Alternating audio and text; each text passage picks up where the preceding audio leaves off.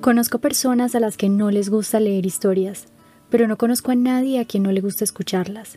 Esto es Había una voz, y es mi voz la que te lee cuentos, poemas y fragmentos literarios para conectarte con la magia de escuchar historias.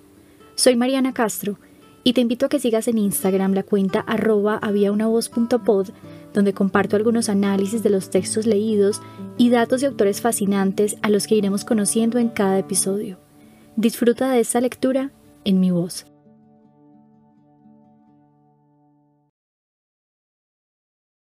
Fragmento de la Metamorfosis una novela de Franz Kafka.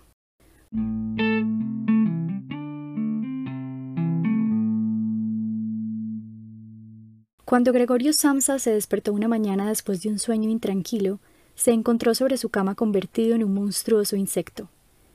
Estaba tumbado sobre su espalda dura y en forma de caparazón, y al levantar un poco la cabeza veía un vientre abombado, parduzco, dividido por partes duras en forma de arco, sobre cuya protuberancia apenas podía mantenerse el cobertor, a punto ya de resbalar al suelo. Sus muchas patas, ridículamente pequeñas en comparación con el resto de su tamaño, le vibraban desamparadas ante los ojos. ¿Qué me ha ocurrido? pensó. No era un sueño. Su habitación, una auténtica habitación humana, si bien algo pequeña, permanecía tranquila entre las cuatro paredes harto conocidas. Por encima de la mesa, sobre la que se encontraba extendido un muestrario de paños desempaquetados, Samsa era viajante de comercio, estaba colgado aquel cuadro que hacía poco había recortado de una revista y había colocado en un bonito marco dorado. Representaba a una dama ataviada con un sombrero y una boa de piel que estaba allí, sentada muy erguida, y levantaba hacia el observador un pesado manguito de piel, en el cual había desaparecido su antebrazo. La mirada de Gregorio se dirigió después hacia la ventana, y el tiempo lluvioso, se oían caer gotas de lluvia sobre la chapa del alféizar de la ventana, lo ponía muy melancólico. ¿Qué pasaría, pensó, si durmiese un poco más y olvidase todas las chifladuras? Pero esto era algo absolutamente imposible, porque estaba acostumbrado a dormir del lado derecho, pero en su estado actual no podía ponerse de ese lado. Aunque se lanzase con mucha fuerza hacia el lado derecho, una y otra vez se volvía a balancear sobre la espalda. Lo intentó cien veces. Cerraba los ojos para no tener que ver las patas que pataleaban, y solo cejaba en su empeño cuando comenzaba a notar en el costado un dolor leve y sordo que antes nunca había sentido. Dios mío, pensó, qué profesión tan dura he elegido. Un día sí y otro también de viaje. Los esfuerzos profesionales son mucho mayores que en el mismo almacén de la ciudad y además se me han dosado este ajetreo de viajar, el estar al tanto de los empalmes de tren, la comida mala y a deshora, una relación humana constantemente cambiante, nunca duradera, que jamás llega a ser cordial. Que se vaya todo al diablo. Sintió sobre el vientre un leve picor. Con la espalda se deslizó lentamente más cerca de la cabecera de la cama para poder levantar mejor la cabeza. Se encontró con que la parte que le picaba estaba totalmente cubierta por unos pequeños puntos blancos, que no sabía a qué se debían, y quiso palpar esa parte con una pata, pero inmediatamente la retiró porque el roce le producía escalofríos. Se deslizó de nuevo a su posición inicial. Esto de levantarse pronto, pensó, hace uno desvariar. El hombre tiene que dormir. Otros viajantes viven como pachás, si yo, por ejemplo, a lo largo de la mañana vuelvo a la pensión para pasar a limpio los pedidos que he conseguido, estos señores todavía están sentados tomando el desayuno. Eso podría intentar yo con mi jefe, pero en este momento iría a parar a la calle. Quién sabe por lo demás si no sería lo mejor para mí. Si no tuviera que dominarme por mis padres, ya me habría despedido hace tiempo, me habría presentado ante el jefe y le habría dicho mi opinión con toda mi alma. Se habría caído de la mesa. Sí que es una extraña costumbre la de sentarse sobre la mesa y desde esa altura hablar hacia abajo con el empleado, que además por culpa de la sordera del jefe tiene que acercarse mucho. Bueno, la esperanza todavía no está perdida del todo. Si alguna vez tengo el dinero suficiente para pagar las deudas que mis padres tienen con él, puedo tardar todavía entre cinco y seis años, lo hago con toda seguridad.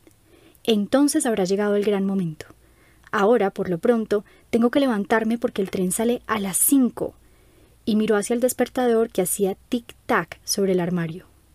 Dios del cielo, pensó. Eran las seis y media, y las manecillas seguían tranquilamente hacia adelante. Ya había pasado incluso la media. Eran ya casi las menos cuarto. Es que no había sonado el despertador. Desde la cama se veía que estaba correctamente puesto a las cuatro. Seguro que también había sonado, sí, pero ¿era posible seguir durmiendo tan tranquilo con ese ruido que hacía temblar los muebles? Bueno, tampoco había dormido tranquilo, pero quizá tanto más profundamente. ¿Qué iba a hacer ahora? El siguiente tren salía a las siete. Para cogerlo tendría que haberse dado una prisa loca. El muestrario todavía no estaba empaquetado, y él mismo no se encontraba especialmente espabilado y ágil. E incluso si consiguiese coger el tren, no se podía evitar una reprimienda del jefe, porque el mozo de los recados habría esperado en el tren de las cinco y ya hacía tiempo que habría dado parte de su descuido. Era un esclavo del jefe, sin agallas ni juicio. ¿Qué pasaría si dijese que estaba enfermo? Pero esto sería sumamente desagradable y sospechoso porque Gregorio no había estado enfermo ni una sola vez durante los cinco años de servicio. Seguramente aparecería el jefe con el médico del seguro, haría reproches a sus padres por tener un hijo tan vago y se salvaría de todas las objeciones remitiéndose al médico del seguro, para el que solo existen hombres totalmente sanos, pero con aversión al trabajo. Y es que en este caso no tendría un poco de razón. Gregorio, a excepción de una modorra realmente superflua después del largo sueño, se encontraba bastante bien, e incluso tenía mucha hambre. Mientras reflexionaba sobre todo esto con gran rapidez, sin poderse decidir a abandonar la cama, en este mismo instante el despertador daba las siete menos cuarto, llamaron cautelosamente a la puerta que estaba a la cabecera de su cama. Gregorio, dijeron, era la madre. Son las siete menos cuarto. ¿No ibas a salir de viaje? Qué dulce voz. Gregorio se asustó en cambio al contestar. Escuchó una voz que evidentemente era la suya, pero en la cual, como desde lo más profundo, se mezclaba un doloroso e incontenible piar, que en el primer momento dejaba salir las palabras con claridad, para, al prolongarse el sonido, destrozarlas de tal forma que no se sabía si se había oído bien. Gregorio querría haber contestado detalladamente y explicarlo todo, pero en estas circunstancias se limitó a decir Sí, sí, gracias, madre, ya me levanto. Probablemente a causa de la puerta de madera no se notaba desde fuera el cambio en la voz de Gregorio, porque la madre se tranquilizó con esta respuesta y se marchó de allí. Pero merced a la breve conversación, los otros miembros de la familia se habían dado cuenta de que Gregorio, en contra de todo lo esperado, estaba todavía en casa, y ya el padre llamaba suavemente pero con el puño a una de las puertas laterales. Gregorio, Gregorio, gritó. ¿Qué ocurre? Tras unos instantes insistió de nuevo con voz más grave. Gregorio, Gregorio. Desde la otra puerta lateral se lamentaba en voz baja la hermana. Gregorio, ¿no te encuentras bien? ¿Necesitas algo? Gregorio contestó hacia ambos lados. Ya estoy preparado. Y con una pronunciación lo más cuidadosa posible y haciendo largas pausas entre las palabras, se esforzó por despojar a su voz de todo lo que pudiese llamar la atención. El padre volvió a su desayuno, pero la hermana susurró. Gregorio, abre, te lo suplico. Pero Gregorio no tenía ni la menor intención de abrir. Más bien elogió la precaución de cerrar las puertas que había adquirido durante sus viajes y esto incluso en casa. Al principio tenía la intención de levantarse tranquilamente y, sin ser molestado, vestirse y sobre todo desayunar, y después pensar en todo lo demás, porque en la cama, esto ya lo veía, no llegaría con sus cavilaciones a una conclusión sensata. Recordó que ya en varias ocasiones había sentido en la cama algún leve dolor, quizá producido por estar mal tumbado, dolor que al levantarse había resultado ser solo fruto de su imaginación, y tenía curiosidad por ver cómo se iban desvaneciendo paulatinamente sus fantasías de hoy. No dudaba en absoluto de que el cambio de voz no era otra cosa que el síntoma de un buen resfriado, la enfermedad profesional de los viajantes. Tirar el cobertor era muy sencillo, solo necesitaba inflarse un poco y caería por sí solo, pero el resto sería difícil, especialmente porque él era muy ancho.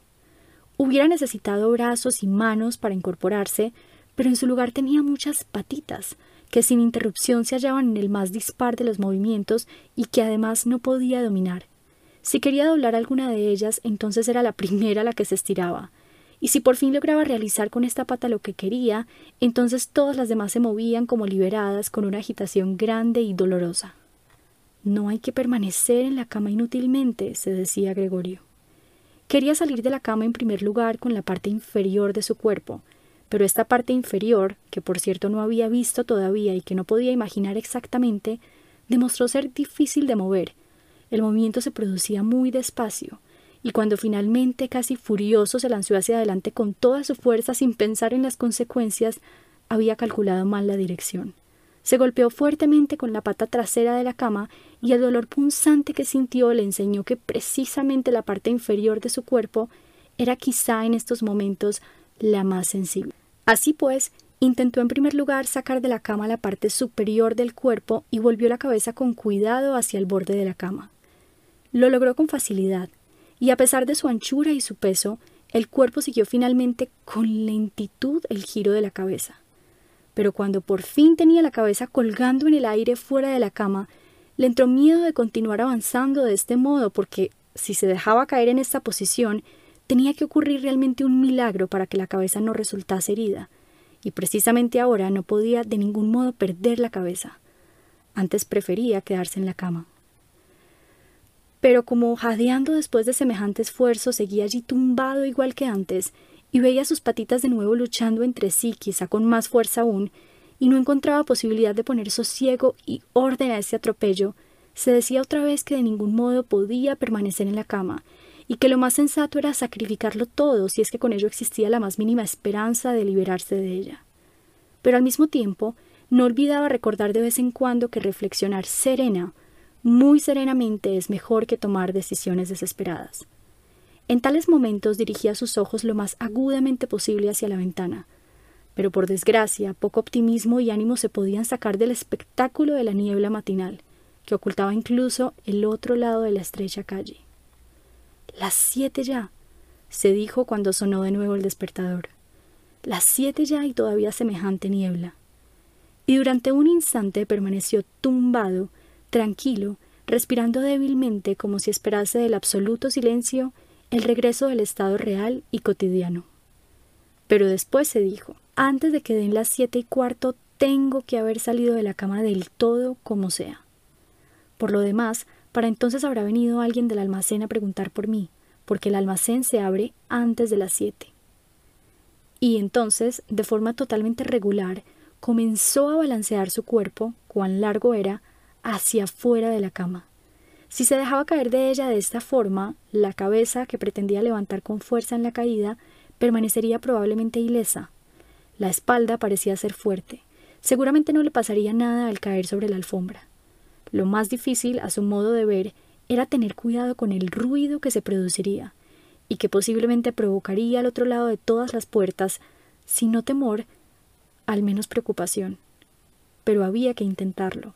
Cuando Gregorio ya sobresalía a medias de la cama, el nuevo método era más un juego que un esfuerzo, solo tenía que balancearse a empujones, se le ocurrió lo fácil que sería si alguien viniese en su ayuda. Dos personas fuertes, pensaba en su padre y en la criada, hubiesen sido más que suficientes. Solo tendrían que introducir sus brazos por debajo de su abombada espalda descascararle así de la cama, agacharse con el peso y después solamente tendrían que haber soportado que diese con cuidado una vuelta impetuosa en el suelo, sobre el cual seguramente las patitas adquirirían su razón de ser. Bueno, aparte de que las puertas estaban cerradas, ¿debía de verdad pedir ayuda? A pesar de la necesidad, no pudo reprimir una sonrisa al concebir tales pensamientos. Ya había llegado el punto en el que, al balancearse con más fuerza, Apenas podía guardar el equilibrio y pronto tendría que decidirse definitivamente, porque dentro de cinco minutos serían las siete y cuarto. En ese momento sonó el timbre de la puerta de la calle. Seguro que es alguien del almacén, se dijo, y casi se quedó petrificado mientras sus patitas bailaban aún más deprisa. Durante un momento todo permaneció en silencio. No abren, se dijo Gregorio, confundido por alguna absurda esperanza. Pero entonces, como siempre, la criada se dirigió con naturalidad y con paso firme hacia la puerta y abrió. Gregorio solo necesitó escuchar el primer saludo del visitante y ya sabía quién era, el apoderado en persona. ¿Por qué había sido condenado Gregorio a prestar sus servicios en una empresa en la que al más mínimo descuido se concebía inmediatamente la mayor sospecha? ¿Es que todos los empleados sin excepción eran unos bribones? ¿Es que no había entre ellos un hombre leal y adicto a quien simplemente porque no hubiese aprovechado para el almacén un par de horas en la mañana, se lo comiesen los remordimientos y francamente no estuviese en condiciones de abandonar la cama? ¿Es que no era de verdad suficiente mandar a preguntar a un aprendiz si es que ese pregunteo era necesario? Tenía que venir el apoderado en persona y había con ello que mostrar a toda una familia inocente que la investigación de este sospechoso asunto solamente podría ser confiada al juicio del apoderado. Y más como consecuencia de la irritación a la que le condujeron estos pensamientos, que como consecuencia de una auténtica decisión, se lanzó de la cama con toda su fuerza. Se produjo un golpe fuerte, pero no fue un auténtico ruido. La caída fue amortiguada un poco por la alfombra y además la espalda era más elástica de lo que Gregorio había pensado. A ello se debió el sonido sordo y poco aparatoso. Solamente no había mantenido la cabeza con el cuidado necesario y se la había golpeado, la giró y la restregó contra la alfombra de rabia y dolor. Ahí dentro se ha caído algo, dijo el apoderado en la habitación contigua de la izquierda. Gregorio intentó imaginarse si quizá alguna vez no pudiese ocurrirle al apoderado algo parecido a lo que le ocurría hoy a él. Había al menos que admitir la posibilidad. Pero como cruda respuesta a esa pregunta, el apoderado dio ahora un par de pasos firmes en la habitación contigua e hizo crujir sus botas de charol. Desde la habitación de la derecha, la hermana, para advertir a Gregorio, susurró Gregorio, el apoderado está aquí. Ya lo sé, se dijo Gregorio para sus adentros, pero no se atrevió a alzar la voz tan alto que la hermana pudiera haberla oído. Gregorio, dijo entonces el padre desde la habitación de la derecha. El señor apoderado ha venido y desea saber por qué no ha salido de viaje en el primer tren. No sabemos qué debemos decirle, además desea también hablar personalmente contigo, así que por favor abre la puerta. El señor ya tendrá la bondad de perdonar el desorden en la habitación. Buenos días, señor Samsa, interrumpió el apoderado amablemente. No se encuentra bien, dijo la madre al apoderado mientras el padre hablaba ante la puerta. No se encuentra bien, créame usted, señor apoderado. ¿Cómo si no iba Gregorio a perder un tren? El chico no tiene en la cabeza nada más que el negocio. A mí casi me disgusta que nunca salga por la tarde. Ahora ha estado ocho días en la ciudad, pero pasó todas las tardes en casa. Allí está sentado con nosotros a la mesa y lee tranquilamente el periódico o estudia horarios de trenes. Para él es ya una distracción hacer trabajos de marquetería. Por ejemplo, en dos o tres tardes ha tallado un pequeño marco, se asombrará usted de lo bonito que es. Está colgado ahí dentro en la habitación. En cuanto abra Gregorio lo verá usted enseguida. Por cierto que me alegro de que esté usted aquí, señor apoderado. Nosotros solos no habríamos conseguido que Gregorio abriese la puerta. Es muy testarudo y seguro que no se encuentra bien a pesar de que lo ha negado esta mañana. Voy enseguida, dijo Gregorio lentamente y con precaución y no se movió para no perderse una palabra de la conversación. De otro modo, señora, tampoco puedo explicármelo yo, dijo el apoderado.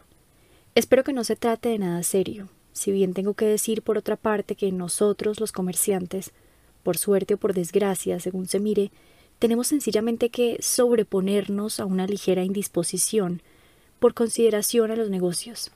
Vamos, ¿puede pasar el apoderado a tu habitación? preguntó impaciente el padre. No, dijo Gregorio.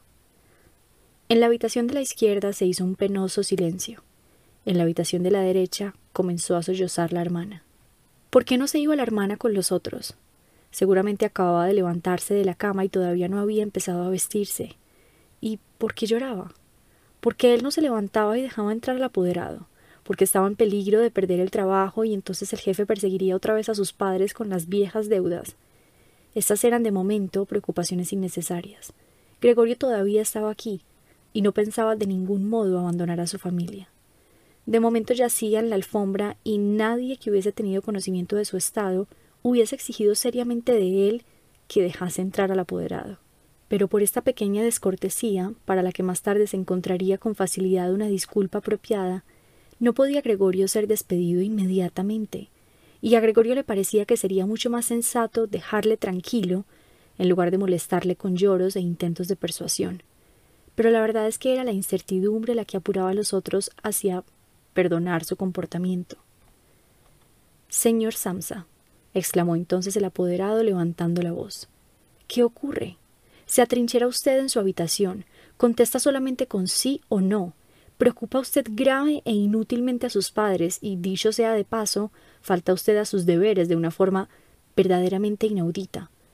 Hablo aquí en nombre de sus padres y de su jefe, y le exijo seriamente una explicación clara e inmediata. Estoy asombrado, estoy asombrado. Yo le tenía a usted por un hombre formal y sensato, y ahora de repente parece que quiere usted empezar a hacer alarde de extravagancias extrañas. El jefe me insinuó esta mañana una posible explicación a su demora. Se refería al cobro que se le ha confiado desde hace poco tiempo. Yo realmente di casi mi palabra de honor de que esa explicación no podía ser cierta, pero en este momento veo su incomprensible obstinación y pierdo todo el deseo de dar la cara en lo más mínimo por usted, y su posición no es en absoluto la más segura. En principio tenía la intención de decirle todo esto a solas, pero ya que me hace usted perder mi tiempo inútilmente, no veo la razón de que no se enteren también sus señores padres. Su rendimiento en los últimos tiempos ha sido muy poco satisfactorio. Cierto que no es la época del año apropiada para hacer grandes negocios, eso lo reconocemos, pero una época del año para no hacer negocios no existe, señor Samsa. No debe existir. Pero, señor apoderado, gritó Gregorio fuera de sí, y en su irritación olvidó todo lo demás. Abro inmediatamente la puerta. Una ligera indisposición, un mareo me han impedido levantarme. Todavía estoy en la cama, pero ahora ya estoy otra vez despejado. Ahora mismo me levanto de la cama. Solo un momentito de paciencia. Todavía no me encuentro tan bien como creía, pero ya estoy mejor. ¿Cómo puede atacar a una persona una cosa así? Ayer por la tarde me encontraba bastante bien. Mis padres bien lo saben, o mejor dicho, ya ayer por la tarde tuve una pequeña corazonada. Tendría que habérseme notado. ¿Por qué no lo avisé en el almacén? Pero lo cierto es que siempre se piensa que se superará la enfermedad sin tener que quedarse. Señor apoderado, tenga consideración con mis padres. No hay motivo alguno para todos los reproches que me hace usted. Nunca se me dijo una palabra de todo eso. Quizá no haya leído los últimos pedidos que he enviado. Por cierto, en el tren de las ocho salgo de viaje. Las pocas horas de sosiego me han dado fuerza. No se entretenga usted, señor apoderado. Yo mismo estaré enseguida en el almacén. Tenga usted la bondad de decirlo y de saludar de mi parte al jefe. Y mientras Gregorio farfullaba atropelladamente todo esto, y apenas sabía lo que decía, se había acercado un poco al armario, seguramente como consecuencia del ejercicio ya practicado en la cama, e intentaba ahora levantarse apoyado en él. Quería de verdad abrir la puerta, deseaba sinceramente dejarse ver y hablar con el apoderado. Estaba deseoso de saber lo que los otros, que tanto deseaban verle, dirían ante su presencia. Si se asustaban, Gregorio no tendría ya responsabilidad alguna y podría estar tranquilo pero si lo aceptaban todo con tranquilidad, entonces tampoco tenía motivo para excitarse, y de hecho podría, si se daba prisa, estar a las ocho en la estación. Al principio se resbaló varias veces del liso armario, pero finalmente se dio con fuerza en último impulso y permaneció erguido. Ya no prestaba atención alguna a los dolores de vientre, aunque eran muy agudos. Entonces se dejó caer contra el respaldo de una silla cercana, a cuyos bordes se agarró fuertemente con sus patitas. Con esto había conseguido el dominio sobre sí, y enmudeció porque ahora podía escuchar al apoderado. ¿Han entendido ustedes una sola palabra? preguntó el apoderado a los padres. ¿O es que nos toma por tontos? Por el amor de Dios. exclamó la madre entre sollozos. Quizá esté gravemente enfermo y nosotros lo atormentamos. Greta. Greta. gritó después. ¿Qué, madre? dijo la hermana desde el otro lado. Se comunicaban a través de la habitación de Gregorio. Tienes que ir inmediatamente al médico. Gregorio está enfermo. Rápido, a buscar al médico. ¿Acabas de oír hablar a Gregorio? Es una voz de animal, dijo el apoderado en un tono de voz extremadamente bajo comparado con los gritos de la madre. Ana, Ana, gritó el padre en dirección a la cocina a través de la antesala, y dando palmadas. Ve a buscar inmediatamente un cerrajero. Y ya corrían las dos muchachas haciendo ruido con sus faldas por la antesala. ¿Cómo se habría vestido la hermana tan deprisa? Y abrieron la puerta de par en par. No se oyó cerrar la puerta, seguramente la habían dejado abierta como suele ocurrir en las casas en las que ha ocurrido una gran desgracia. Pero Gregorio ya estaba mucho más tranquilo. Así es que ya no se entendían sus palabras a pesar de que a él le habían parecido lo suficientemente claras, más claras que antes, sin duda, como consecuencia de que el oído se iba acostumbrando. Pero en todo caso, ya se creía en el hecho de que algo andaba mal respecto a Gregorio, y se estaba dispuesto a prestarle ayuda. La decisión y seguridad con que fueron tomadas las primeras disposiciones le sentaron bien. De nuevo se consideró incluido en el círculo humano y esperaba de ambos, del médico y del cerrajero, sin distinguirlos del todo entre sí, excelentes y sorprendentes resultados. Con el fin de tener una voz lo más clara posible en las decisivas conversaciones que se avecinaban, tosió un poco, esforzándose, sin embargo, por hacerlo con mucha moderación, porque posiblemente incluso ese ruido sonaba de una forma distinta a la voz humana, hecho que no confiaba poder distinguir él mismo. Mientras tanto, en la habitación contigua reinaba el silencio. Quizá los padres estaban sentados a la mesa con el apoderado y cuchicheaban. Quizá todos estaban arrimados a la puerta y escuchaban. Gregorio se acercó lentamente a la puerta con la ayuda de la silla. Allí la soltó, se arrojó contra la puerta, se mantuvo erguido sobre ella, las callosidades de sus patitas estaban provistas de una sustancia pegajosa y descansó allí durante un momento del esfuerzo realizado. A continuación comenzó a girar con la boca la llave, que estaba dentro de la cerradura. Por desgracia, no parecía tener dientes propiamente dichos. ¿Con qué iba a agarrar la llave? Pero por el contrario, las mandíbulas eran desde luego muy poderosas. Con su ayuda puso la llave efectivamente en movimiento y no se daba cuenta de que sin duda se estaba causando algún daño, porque un líquido parduzco le salía de la boca, chorreaba por la llave y goteaba hasta el suelo. Escuchen ustedes, dijo el apoderado en la habitación contigua está dando la vuelta a la llave. Esto significó un gran estímulo para Gregorio, pero todos debían haberle animado, incluso el padre y la madre. Vamos, Gregorio, debían haber aclamado. Duro con ello, duro con la cerradura. Y ante la idea de que todos seguían con expectación sus esfuerzos, se aferró ciegamente a la llave con todas las fuerzas que fue capaz de reunir. A medida que avanzaba el giro de la llave, Gregorio se movía en torno a la cerradura. Ya solo se mantenía de pie con la boca, y según era necesario se colgaba de la llave o la apretaba de nuevo hacia adentro con todo el peso de su cuerpo. El sonido agudo de la cerradura, que se abrió por fin, despertó del todo a Gregorio. Respirando profundamente, dijo para sus adentros No he necesitado al cerrajero, y apoyó la cabeza sobre el picaporte para abrir la puerta del todo. Como tuvo que abrir la puerta de esa forma, ésta estaba ya bastante abierta y todavía no se le veía. En primer lugar, tenía que darse lentamente la vuelta sobre sí mismo, alrededor de la hoja de la puerta, y ello con mucho cuidado si no quería caer torpemente de espaldas justo ante el umbral de la habitación. Todavía estaba absorto en llevar a cabo aquel difícil movimiento y no tenía tiempo de prestar atención a otra cosa cuando escuchó al apoderado lanzar en voz alta un ¡Oh! que sonó como un silbido del viento, y en ese momento vio también como aquel, que era el más cercano a la puerta, se tapaba con la mano la boca abierta y retrocedía lentamente, como si le empujase una fuerza invisible que actuaba regularmente. La madre, a pesar de la presencia del apoderado, estaba allí con los cabellos desenredados y levantados hacia arriba, miró en primer lugar al padre con las manos juntas, dio a continuación dos pasos hacia Gregorio y con el rostro completamente oculto en su pecho, cayó al suelo en medio de sus faldas, que quedaron extendidas a su alrededor. El padre cerró el puño con expresión amenazadora, como si quisiera empujar de nuevo a Gregorio a su habitación. Miró inseguro a su alrededor por el cuarto de estar, después se tapó los ojos con las manos y lloró de tal forma que su robusto pecho se estremecía por el llanto. Gregorio no entró, pues, en la habitación, sino que se apoyó en la parte intermedia de la hoja de la puerta que permanecía cerrada, de modo que sólo podía verse la mitad de su cuerpo y sobre él la cabeza, inclinada a un lado, con la cual miraba hacia los demás. Entretanto el día había aclarado. Al otro lado de la calle se distinguía claramente una parte del edificio de enfrente, negruzco e interminable. Era un hospital, con sus ventanas regulares que rompían duramente la fachada. Todavía caía la lluvia, pero solo a grandes gotas que eran lanzadas hacia abajo aisladamente sobre la tierra. Las piezas de la vajilla del desayuno se extendían en gran cantidad sobre la mesa, porque para el padre el desayuno era la comida principal del día, que prolongaba durante horas con la lectura de diversos periódicos. Justamente en la pared de enfrente había una fotografía de Gregorio, de la época de su servicio militar, que le representaba con uniforme de teniente, y cómo, con la mano sobre la espalda, sonriendo despreocupadamente, exigía respeto para su actitud y su uniforme. La puerta del vestíbulo estaba abierta, y se podía ver el rellano de la escalera y el comienzo de la misma, que conducía hacia abajo. Bueno, dijo Gregorio, y era completamente consciente de que era el único que había conservado la tranquilidad. Me vestiré inmediatamente, empaquetaré el muestrario y saldré de viaje.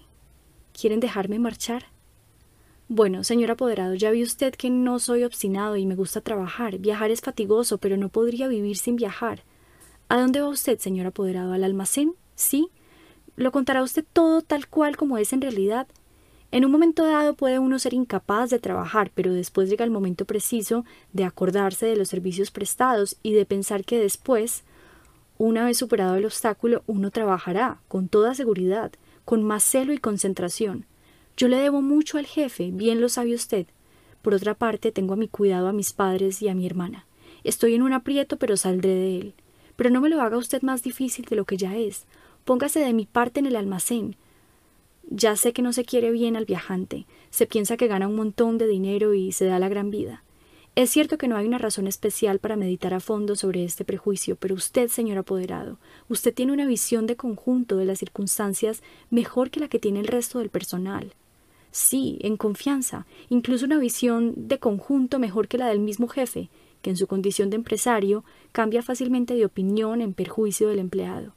También sabe usted muy bien que el viajante, que casi todo el año está fuera del almacén, puede convertirse fácilmente en víctima de murmuraciones, casualidades y quejas infundadas contra las que le resulta absolutamente imposible defenderse, porque la mayoría de las veces no se entera de ellas, y más tarde, cuando agotado ha terminado un viaje, siente sobre su propia carne, una vez en el hogar, las funestas consecuencias cuyas causas no puede comprender. Señor apoderado, no se marche usted sin haberme dicho una palabra que me demuestre que al menos en una pequeña parte me da usted la razón. Pero el apoderado ya se había dado la vuelta a las primeras palabras de Gregorio, y por encima del hombro, que se movía convulsivamente, miraba hacia Gregorio poniendo los labios en forma de morro, y mientras Gregorio hablaba, no estuvo quieto ni un momento, sino que sin perderle de vista se iba deslizando hacia la puerta, pero muy lentamente, como si existiese una prohibición secreta de abandonar la habitación. Ya se encontraba en el vestíbulo y, a juzgar por el movimiento repentino con que sacó el pie por última vez del cuarto de estar, podría haberse creído que acababa de quemarse la suela. Ya en el vestíbulo, extendió la mano derecha lejos de sí y en dirección a la escalera, como si allí le esperase realmente una salvación sobrenatural. Gregorio comprendió que de ningún modo debía dejar marchar al apoderado en ese estado de ánimo, si es que no quería ver extremadamente amenazado su trabajo en el almacén. Los padres no entendían todo esto demasiado bien. Durante todos estos largos años habían llegado al convencimiento de que Gregorio estaba colocado en ese almacén para el resto de su vida, y además, con las preocupaciones actuales, tenían tanto que hacer que habían perdido toda previsión. Pero Gregorio poseía esa previsión. El apoderado tenía que ser retenido, tranquilizado, persuadido y finalmente atraído. El futuro de Gregorio y de su familia dependía de ello. Si hubiese estado aquí la hermana, ella era lista. Ya había llorado cuando Gregorio todavía estaba tranquilamente sobre su espalda, y seguro que el apoderado, ese aficionado a las mujeres, se hubiese dejado llevar por ella. Ella habría cerrado la puerta principal y en el vestíbulo le hubiese disuadido de su miedo. Pero lo cierto es que la hermana no estaba aquí, y Gregorio tenía que actuar. Y sin pensar que no conocía todavía su actual capacidad de movimiento y que sus palabras posiblemente, seguramente incluso no habían sido entendidas, abandonó la hoja de la puerta y se deslizó a través del hueco abierto. Pretendía dirigirse hacia el apoderado, que de una forma grotesca se agarraba ya con ambas manos a la barandilla del rellano. Pero buscando algo en que apoyarse, se cayó inmediatamente sobre sus múltiples patitas, dando un pequeño grito. Apenas había sucedido esto, Sintió por primera vez en esta mañana un bienestar físico. Las patitas tenían suelo firme por debajo, obedecían a la perfección, como advirtió con alegría. Incluso intentaban transportarle hacia donde él quería. Y ya creía Gregorio que el alivio definitivo de todos sus males se encontraba a su alcance. Pero en el mismo momento en que, balanceándose por el movimiento reprimido no lejos de su madre, permanecía en el suelo justo enfrente de ella, ésta, que parecía completamente sumida en sus propios pensamientos, dio un salto hacia arriba, con los brazos extendidos, con los dedos muy separados entre sí, y exclamó Socorro. por el amor de Dios. socorro. Mantenía la cabeza inclinada, como si quisiera ver mejor a Gregorio, pero en contradicción con ello retrocedió atropelladamente. Había olvidado que detrás de ella estaba la mesa puesta. Cuando hubo llegado a ella se sentó encima precipitadamente como fuera de sí, y no pareció notar que junto a ella el café de la cafetera volcada caía a chorro sobre la alfombra. Madre, madre, dijo Gregorio en voz baja, y miró hacia ella. Por un momento había olvidado completamente al apoderado. Por el contrario, no pudo evitar, a la vista del café que se derramaba, abrir y cerrar varias veces sus mandíbulas al vacío. Al verlo, la madre gritó nuevamente. Huyó de la mesa y cayó en los brazos del padre que corría a su encuentro. Pero Gregorio no tenía ahora tiempo para sus padres. El apoderado se encontraba ya en la escalera. Con la barbilla sobre la barandilla miró de nuevo por última vez. Gregorio tomó impulso para alcanzarle con la mayor seguridad posible. El apoderado debió adivinar algo, porque saltó de una vez varios escalones y desapareció, pero lanzó aún un ¡Uh! que se oyó en toda la escalera. Lamentablemente, esta huida del apoderado pareció desconcentrar del todo al padre, que hasta ahora había estado relativamente sereno, pues en lugar de perseguir él mismo al apoderado, o al menos no obstaculizar a Gregorio en su persecución, agarró con la mano derecha el bastón del apoderado, que aquel habría dejado sobre la silla junto con el sombrero y el gabán, tomó con la mano izquierda un gran periódico que abría sobre la mesa y dando patadas en el suelo comenzó a hacer retroceder a Gregorio a su habitación, blandiendo el bastón y el periódico. De nada sirvieron los ruegos de Gregorio, tampoco fueron entendidos, y por mucho que girase humildemente la cabeza, el padre pataleaba aún con más fuerza. Al otro lado, la madre había abierto de par en par una ventana, a pesar del tiempo frío, e inclinada hacia afuera se cubría el rostro con las manos. Entre la calle y la escalera se estableció una fuerte corriente de aire. Las cortinas de las ventanas volaban, se agitaban los periódicos de encima de la mesa, las hojas sueltas revoloteaban por el suelo. El padre le acosaba implacablemente y daba silbidos como un loco, pero Gregorio todavía no tenía mucha práctica en andar hacia atrás, andaba realmente muy despacio. Si Gregorio se hubiese podido dar la vuelta, enseguida hubiese estado en su habitación, pero tenía miedo de impacientar al padre con su lentitud al darse la vuelta, y a cada instante le amenazaba el golpe mortal del bastón en la espalda o la cabeza. Finalmente no le quedó a Gregorio otra solución, pues advirtió con angustia que, andando hacia atrás, ni siquiera era capaz de mantener la dirección y así, mirando con temor constantemente a su padre de reojo, comenzó a darse la vuelta con la mayor rapidez posible, pero en realidad con una gran lentitud. Quizá advirtió el padre su buena voluntad, porque no solo no le obstaculizó en su empeño, sino que con la punta de su bastón le dirigía de vez en cuando desde lejos en su movimiento giratorio.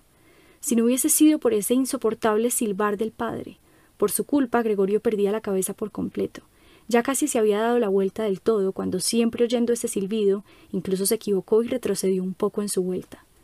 Pero cuando por fin, feliz, tenía ya la cabeza ante la puerta, resultó que su cuerpo era demasiado ancho para pasar por ella sin más. Naturalmente al padre, en su actual estado de ánimo, ni siquiera se le ocurrió ni por lo más remoto abrir la otra hoja de la puerta para ofrecer a Gregorio espacio suficiente. Su idea fija consistía solamente en que Gregorio tenía que entrar en su habitación lo más rápidamente posible. Tampoco hubiera permitido jamás los complicados preparativos que necesitaba Gregorio para incorporarse, y de este modo atravesar la puerta. Es más, empujaba hacia adelante a Gregorio con mayor ruido aún, como si no existiese obstáculo alguno. Ya no sonaba tras de Gregorio como si fuese la voz de un solo padre. Ahora ya no había que andarse con bromas. Y Gregorio se empotró en la puerta, pasase lo que pasase. Uno de los costados se levantó, Ahora estaba atravesado en el hueco de la puerta. Su costado estaba herido por completo. En la puerta blanca quedaron marcadas unas manchas desagradables. Pronto se quedó atascado y solo no hubiera podido moverse. Las patitas de un costado estaban colgadas en el aire y temblaban. Las del otro lado permanecían aplastadas dolorosamente contra el suelo. Entonces, el padre le dio por detrás un fuerte empujón, que en esta situación le produjo un auténtico alivio y Gregorio penetró profundamente en su habitación, sangrando con intensidad. La puerta fue cerrada con el bastón y a continuación se hizo por fin el silencio.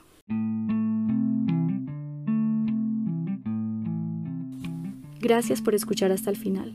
Espero que te haya gustado esta historia y que sigas conectado al podcast para escuchar muchas más. Esto fue Había una voz.